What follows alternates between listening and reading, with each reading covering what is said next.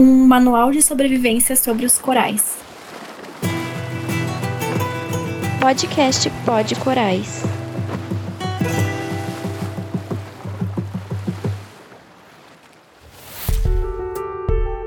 Bem-vindos e bem-vindas ao primeiro episódio do podcast Pod Corais, um podcast apresentado por mim, Ana Beatriz, e pela Lucila.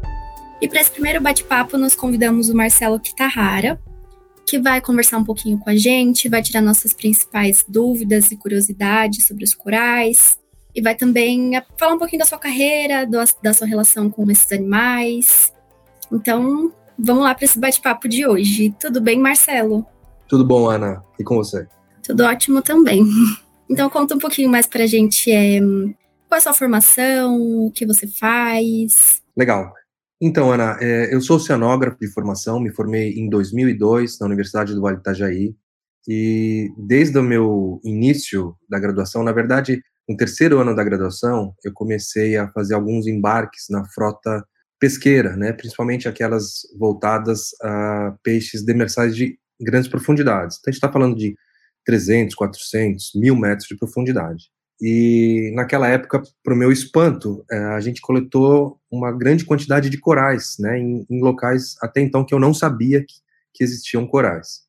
É, e isso me trouxe assim uma grande curiosidade sobre o ambiente, né, sobre como os corais que até então eu pensei que só que eu pensava que só ocorriam na, em águas rasas estavam ali vivendo a, a grandes profundidades. Uh, então eu trabalhei com taxonomia principalmente, né, uh, na graduação, então a gente identificou inúmeros corais de profundidade da região sudeste sul do Brasil e parti então depois para o mestrado, onde eu trabalhei mais com a parte de biogeografia, né? Aprimorei a parte de taxonomia, de identificação e posteriormente então uh, trabalhamos mais com essa parte de biogeografia. Uh, eu terminando o, o mestrado, tive a oportunidade de fazer um estudo no Smithsonian, em Washington, Estados Unidos, uh, com o professor uh, Dr. Stephen Cairns, que até então era o curador da parte de quinidários lá do museu. E isso ajudando, né, obviamente, a trabalhar no mestrado. E eu terminei a parte de taxonomia, né, com a ajuda dele, e um pouco antes de eu ir embora, tinha mais ou menos um mês ainda de, de trabalho lá, eu já tinha finalizado o que tinha proposto, então ele conversou comigo e perguntou se eu não queria fazer é, um doutorado na área, né, mas ele sugeria que eu aplicasse então as técnicas de genética, de molecular.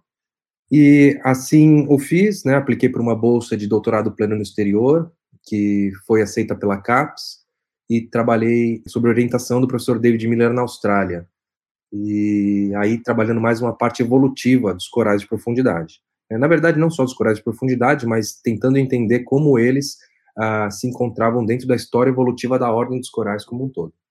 É, finalizei esse doutorado, retornei para o Brasil ah, e continuo trabalhando com corais. Né? A gente abriu um pouco o leque para conseguir agregar mais estudantes no laboratório e permitir mais uh, colaborações com outras pessoas. Então, hoje a gente trabalha não só com corais, mas também com vários grupos correlatos, como, por exemplo, Zontária, é, octocorais e outros grupos irmãos ou correlatos à escleractínia, que é a ordem que eu mais é, venho estudando.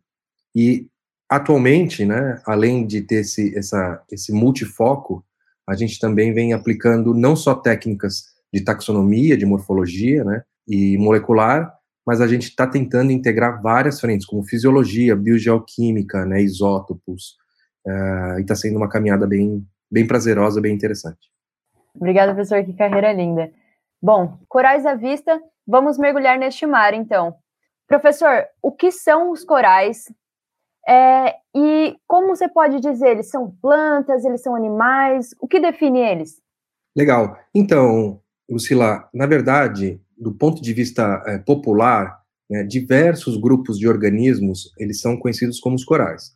Então, como eu disse, a gente tem os corais é, da ordem Scleractinia, né, nós temos os octocorais, nós temos é, os lace corals, né, que são os coralimorfários. Então, tem vários grupos de organismos que a gente é, popularmente chama como, como corais. Mas, dentre eles, é, os corais da ordem Scleractinia, eles são conhecidos, conhecidos como os corais verdadeiros, né, ou como os corais duros.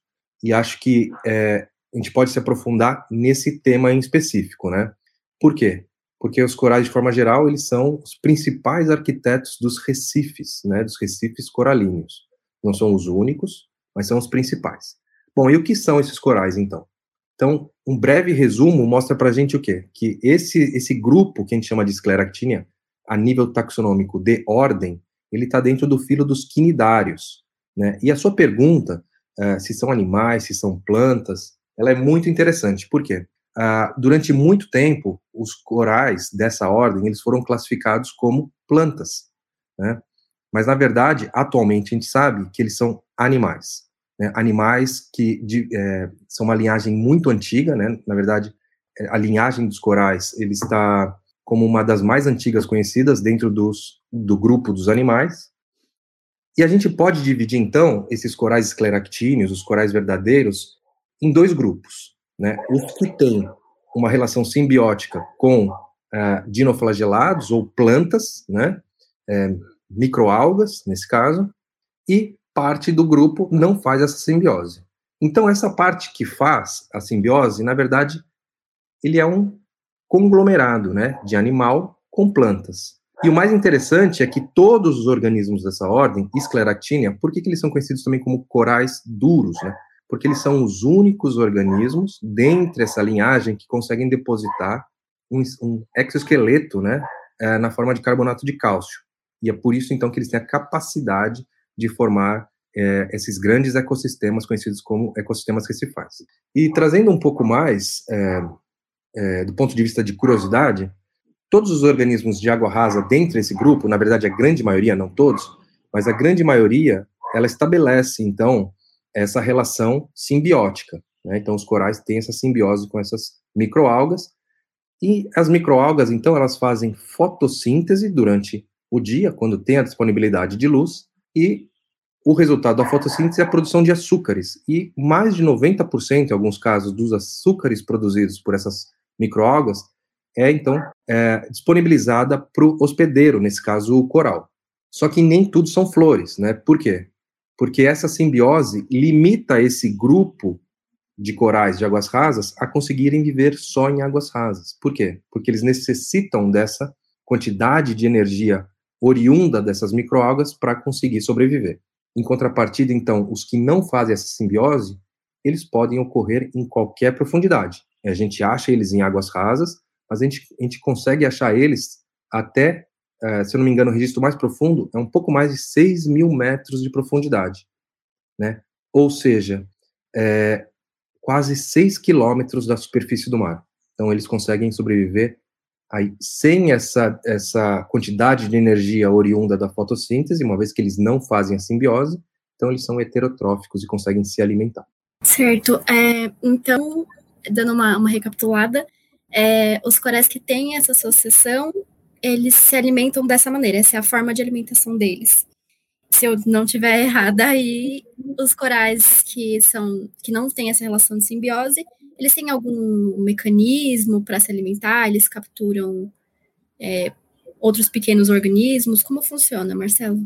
Não, perfeito. É, o interessante, Ana, é o seguinte: é que, na verdade, é, não é 100% da alimentação desses corais de água rasa que fazem a simbiose é, que é oriunda dessa energia provinda das, é, das microalgas, né? Então, normalmente, durante o dia, eles aproveitam dessa energia e durante a noite eles têm aquele momento de heterotrofia. Então, eles vão estar tá aí se alimentando de forma heterotrófica. O grande, o grande porém é que durante todo o processo evolutivo dessa simbiose, boa parte, né, e a gente não consegue ainda pontuar se todos ou não desses corais que fazem a simbiose, é, se eles conseguem sobreviver sem essa simbiose. Né? A gente tem alguns casos, interessante que até alguns corais aqui do Brasil, como por exemplo o coral cérebro, uh, que o nome científico é Mucismilia híspida, né? um dos corais cérebros, na verdade, ele consegue sobreviver uma grande quantidade de dias, né, uh, meses, sem essa associação simbiótica. Né? E aí ele se aproveita de outros mecanismos, como, por exemplo, heterotrofia, é, osmotrofia, né, para conseguir uh, ter esse, é, esse input energético. mas de forma geral, a grande maioria dos corais de água rasa, quando eles não têm então essa simbiose, eles conseguem sobreviver por poucos dias e se essa simbiose não é restabelecida, eles realmente morrem por inanição, né, por fome mesmo. E agora, os corais de água profunda, o único mecanismo que a gente conhece atualmente, né, e a gente ainda está bem atrás no estudo dos corais de água profunda, porque o acesso a eles é muito complexo. Né, a gente depende uh, de equipamentos extremamente uh, caros, né, do ponto de vista financeiro mesmo. Uh, a gente precisa de expedições para acessar esses lugares, também geram um, um ônus financeiro relativamente alto, para conseguir então estudar esses organismos mas até, até onde a gente sabe, eles são heterotróficos, ou seja, eles se alimentam né, tanto de partículas é, de organismos vivos, como, por exemplo, zooplâncton, uh, como também de partículas uh, não vivas, né? E, e, tanto material particulado como ma material dissolvido também. Entendi, Marcelo. Nossa, bem interessante. É, e com relação à reprodução, é, eles são, em sua maioria, monóicos, dioicos, eles são hermafroditas. Como funciona essa parte?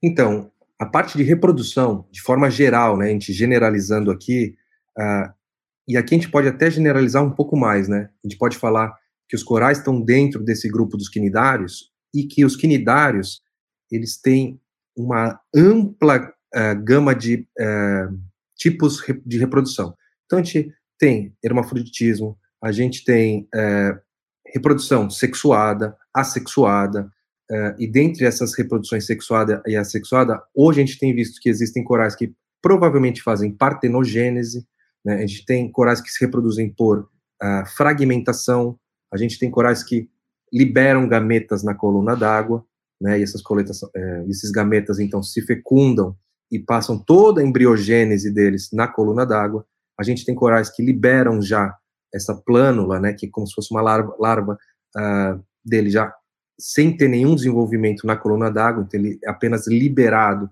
para então encontrar onde uh, ele vai fazer o assentamento e fazer todo o processo de metamorfose para virar uma colônia. Né? Então, a, assim, a gente tem uma vasta gama de possibilidades com relação a corais. Na verdade, eles fazem basicamente tudo que a gente, ou, ou a grande parte é, dos, dos tipos de reprodução que a gente conhece, os corais conseguem fazer.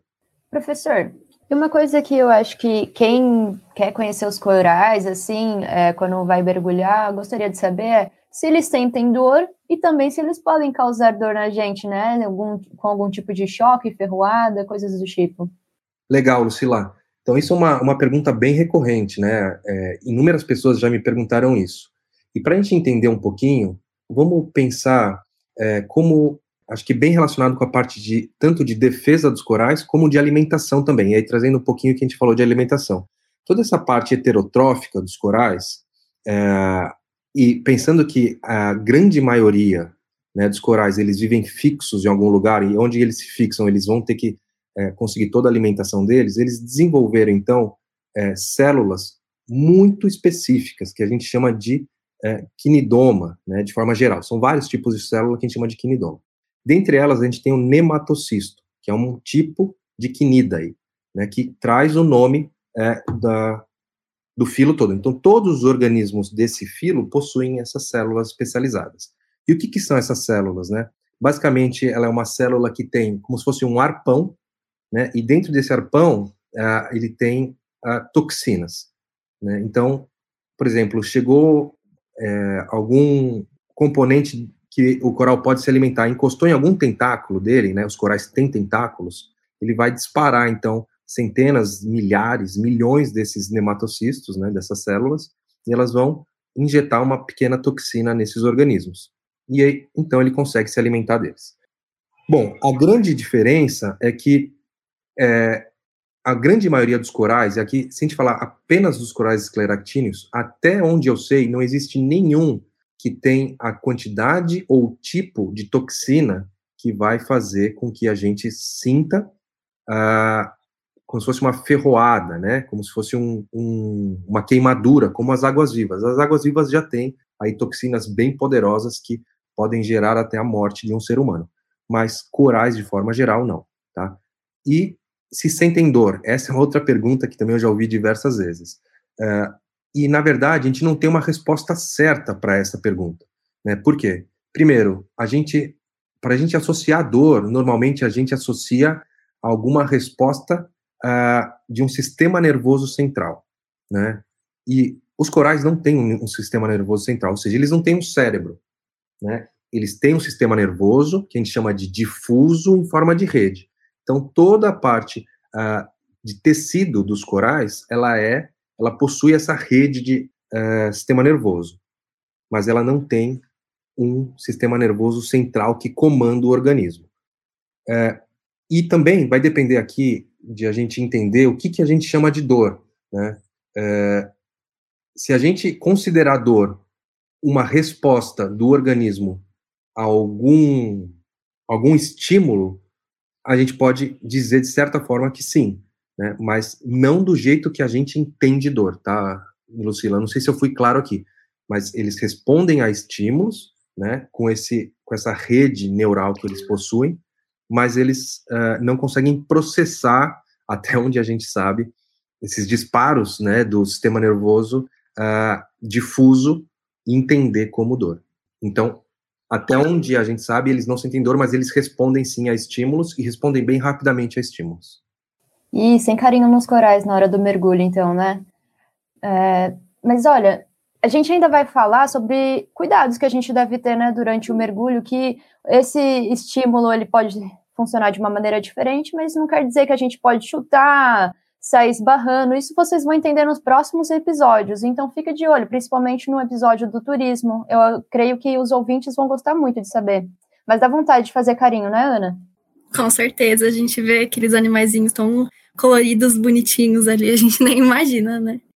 Muito bem, então acho que aqui para a gente ir encaminhando para o fechamento do nosso bate-papo, Marcelo, é, acho que você podia dar uma palavrinha sobre é, o que pode causar a, a morte de um coral, quando ele morre, o que resta, e se a gente consegue é, saber qual a longevidade deles, se eles vivem, se tem uma média de tantos anos que eles podem viver, ou isso depende de, de N fatores, enfim. É, perfeito. Legal isso que você trouxe, tá, Lucila? Realmente, é, quanto a gente menos encostar nos corais, é melhor, né? Então a gente pode apreciar eles sim, mas sempre com uma distância segura para o coral, né? É, com relação à sua pergunta, Ana, uh, o que, que, resta de um coral quando ele morre? Então lembra que uh, a gente conversou agora há pouco que eles produzem, né? Os corais da ordem escleractina eles têm a capacidade de produzir esse esqueleto, né? De carbonato de cálcio, que na quase a totalidade né, dos corais eles produzem o carbonato de cálcio na forma de aragonita. Né? Apesar que a gente descobriu recentemente uma espécie que ele é bimineral, ele consegue depositar em dois tipos diferentes, uh, de dois duas formas diferentes uh, de carbonato de cálcio.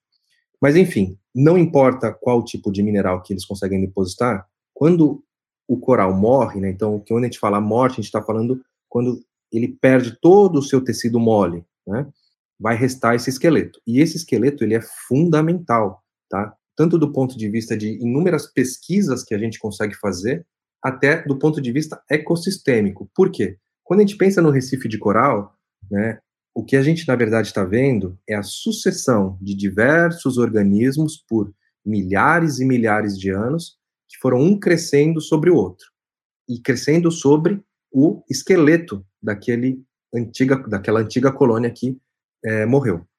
Então, o que resta de um coral quando ele morre é o seu esqueleto. E, e esse esqueleto, é, na verdade, atualmente, a gente tem entendido cada vez mais como uma importância muito grande.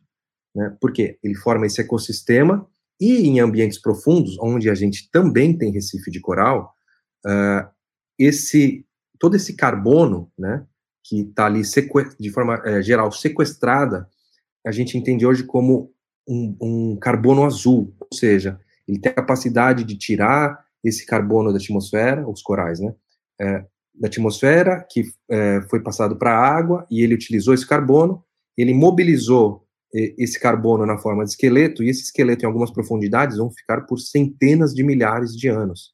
Né? Então, ele está tirando aí é, carbono da atmosfera, que é hoje, hoje em dia um dos grandes problemas aí que a gente vem enfrentando. E o que que faz, o que que gera a morte de um coral? Bom, atualmente, a gente sabe que existem alguns problemas, né? A grande maioria é, oriundo de ações diretas ou indiretas do homem, que vem fazendo que grandes quantidades de corais venham a morrer. Então, a mais conhecida de todos, e aí eu vou colocar aqui, nesse momento, uh, os corais de água rasa, né, aqueles que fazem a simbiose apenas, que são, que é o, que é chamado de branqueamento dos corais. Né? E por que, que os corais branqueiam? É, com o aumento da temperatura, as algas que vivem dentro deles, os endosimbiontes dos corais, eles começam a, produzir, a produzir muito oxigênio. Né? A fotossíntese, um dos subprodutos da fotossíntese é oxigênio. Só que essas algas, elas vivem dentro das células dos corais. Né? E quando a gente tem uma grande quantidade de oxigênio, o oxigênio, de forma geral, é tóxico. E ele começa a gerar, então, uh, diversos uh, malefícios a essa célula do coral. E o coral, então, ele expulsa essas algas que estão fazendo a fotossíntese e estão colocando muito oxigênio. Só que lembra que eu falei para vocês que os corais, eles, de certa forma, são dependentes dessa energia, né? Então, uma vez que eles expelem essas microalgas, eles perdem a cor, que na verdade, para os corais que fazem a simbiose, o tecido deles é semi-transparente. Então, quando eles, uh, o que dá cor para eles, na verdade, são as algas. Então, eles perdem a cor porque eles estão expulsando essas algas, né, esses endosimbiontes. Só que em contrapartida, eles perdem essa, esse input energético que eles têm. E como eu disse, se essa, se, se essa quebra dessa simbiose dura alguns dias, para vários corais, eles não conseguem se alimentar e eles morrem, tá? Então, esse é um dos principais atualmente para os corais de água rasa, mas não são os únicos. Associado ao aumento da, da temperatura dos oceanos e também a maior quantidade de esgotos, né, é, tanto domésticos como industriais, ah, que a gente vem é, liberando sem tratamento algum nos oceanos, isso tem gerado uma maior quantidade de doenças. Hoje em dia a gente tem dezenas de doenças conhecidas para corais, algumas bacterianas e algumas é, de origem uh, de vírus. E isso também vem causando um, uma grande morte. Né? Só para nomear algumas, a gente tem, por exemplo, a praga branca, né, a banda negra e assim vai. Então são doenças bacterianas e ou uh, de virais que vêm assolando os corais. Já os corais de água profunda, aqueles que não têm essa simbiose, uh, o principal, a gente tem dois, assim, duas vertentes uh, mais perigosas que vêm gerando mortes aos corais. A primeira são as, a pesca, né, pescas industriais, então pescas como, por exemplo, de arrasto de profundidade, a, de emale de profundidade, até mesmo a, a pesca de covos de profundidade e o espinhel de profundidade, uh, eles afetam esses ecossistemas, né, essas, esses organismos. Por quê? Eles vão mecanicamente destruindo o ambiente. Né? Dentre estas, sem sombra de dúvida, o arrasto de profundidade é pior. Né? Ele vem arrastando grandes redes e, infelizmente, eu tive a oportunidade já, já de é, presenciar centenas e centenas de quilos de corais sendo capturada como bycatch, né? Obviamente, não é a intenção é, da pesca coletar o coral, mas é, acaba coletando. Então, isso vai destruindo o ambiente e a gente não tem ideia ainda de quanto tempo é necessário para um ambiente, por exemplo, de mar profundo, repleto de corais, ele se reestabelecer, ele se recuperar, né? E aí, trazendo é, o final da sua pergunta, dentro dessa resposta, é a longevidade, né? São organismos que crescem, tanto os de água rasa como os de água profunda, extremamente devagar, né? Então, Uh, alguns de água rasa realmente crescem mais rápido por conta da simbiose, por conta de eles terem mais energia. Então, eles crescem 5, 6, 7 milímetros por ano. Em contrapartida, alguns de profundidade foi visto que eles crescem 1,5, 2 milímetros por ano. Né? Então, uh, são organismos de crescimento muito lento e longevidade muito grande. Né? Recentemente foram uh, encontradas algumas colônias de água rasa, né, do, do, coral chamado Poritz, por exemplo, com mais de 500 anos de idade. Então são colônias realmente imensas, bem grandes, mas que para chegar naquele tamanho foram centenas e centenas de anos. E de forma geral, provavelmente algumas espécies ainda vivem mais do que isso. E eu estou aqui só pensando, né, e falando, conversando com vocês dos corais da ordem Scleractinia, esses que têm a capacidade de depositar o carbonato de cálcio de maneira contínua. Se a gente pular para grupos irmãos dessa ordem, é, existem aí uh, trabalhos que indicam a possibilidade de alguns corais viverem mais de 4 mil anos. Né? Então, a gente está falando aí uh, de organismos que são extremamente, uh, que possuem vida extremamente longínqua. Muito legal, Marcelo. Nossa, eu nem não sabia que eles podiam viver tanto assim. Muito legal saber disso. Tenho certeza que nossos ouvintes adoraram também. E então, para a gente fazer esse encerramento, Marcelo, você gostaria de dar algum conselho para os nossos ouvintes? É, falar, dar, deixar algum recado em relação aos corais, algo que você gostaria de passar para eles? Bom, Ana, é, sim, acho que tem vários pontos que a gente pode passar, né? O primeiro, e aqui é, queria agradecer tanto você e a Lucila por essa iniciativa, né? Acho fantástico a gente estar tá levando essa informação aí para o maior número de pessoas possível, né? É, acho que apenas através da informação a gente vai conseguir é, mudar o que a gente vem observando atualmente, né, da, da educação. Então, parabéns. E deixar aqui, né, a, a, na verdade, uma propriedade de ecossistema formado por cada um dos organismos, né. Bom, e se a gente pensar que de todo o oceano, apenas 0,1% da sua área é coberta por recifes de corais, e que, mesmo tendo essa, essa área tão pequena, ele abriga ao menos um quarto de toda a diversidade marinha, o que eu gostaria de falar aqui para pro, os nossos ouvintes é: vamos uh, ter atenção a esses ecossistemas, né? A gente precisa de mais gente estudando eles, ajudando a preservar, conservar esses ecossistemas, né? A gente depende muito desses ambientes, não só para uh, ah, manter a diversidade no nosso planeta, né? Mas como uh, fonte né, de alimentação para centenas de milhões de pessoas, como proteção de costa, como um verdadeiro uh, arquivo de componentes biológicos aí que podem ser usados para mais diversas finalidades, como, por exemplo, uh, curar doenças que a gente não tem cura ainda. Então, é, o que eu posso dizer é, pessoal, vamos abrir o olho, vamos cuidar desses ecossistemas, vamos estudar eles, porque a gente tem muito a aprender. É isso, ouvintes. Sejam bem-vindos à nossa temporada para conhecimento dos corais. Bom, aqui nós conseguimos entender um pouquinho sobre onde vivem, de que se alimentam. Então, eu convido vocês a participarem já pelo que o professor Marcelo Kitahara falou, né, que é muito importante a gente conhecer para poder preservar. Todos nós temos uma participação essencial né, nesses cuidados e nós não precisamos necessariamente mergulhar, estar de frente a eles para conhecer e para ajudar a cuidar. Então, assistam os próximos episódios, no qual iremos ver é, sobre a relação de branqueamento, sobre, sobre a relação com essas, com essas algas, né? Então é isso, pessoal. Sejam bem-vindos à nossa temporada e vamos mergulhar nesse mar de curiosidades.